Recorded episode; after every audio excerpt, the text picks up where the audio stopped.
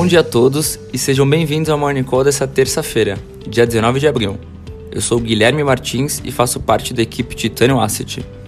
As criptomoedas recuaram no fim de semana por conta de uma diminuição do apetite ao risco dos investidores. Os volumes de negociação no mercado caíram à medida que as taxas de juros nos Estados Unidos começaram a se elevar. O Bitcoin segue se sustentando acima dos 40 mil dólares tentando recuperar as quedas acumuladas que também estão sendo influenciadas pelo cenário macroeconômico. Além disso, a dificuldade de mineração do Bitcoin apresentou uma queda de mais de 1%, dados que aplicam ainda mais pressão sobre os preços.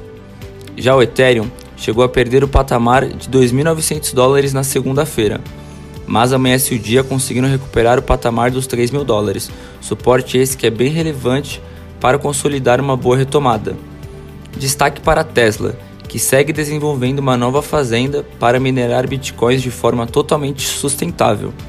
Tema que vem sendo discutido por diversos países por conta da sua alta taxa de consumo energético.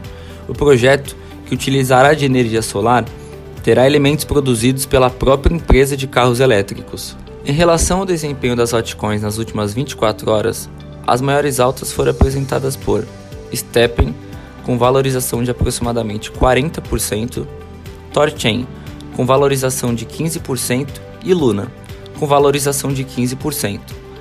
Já as maiores quedas foram apresentadas por Decred, com desvalorização de quase 2%, Stex, com valorização de quase 1%, e DAI, com desvalorização de quase 0,5%.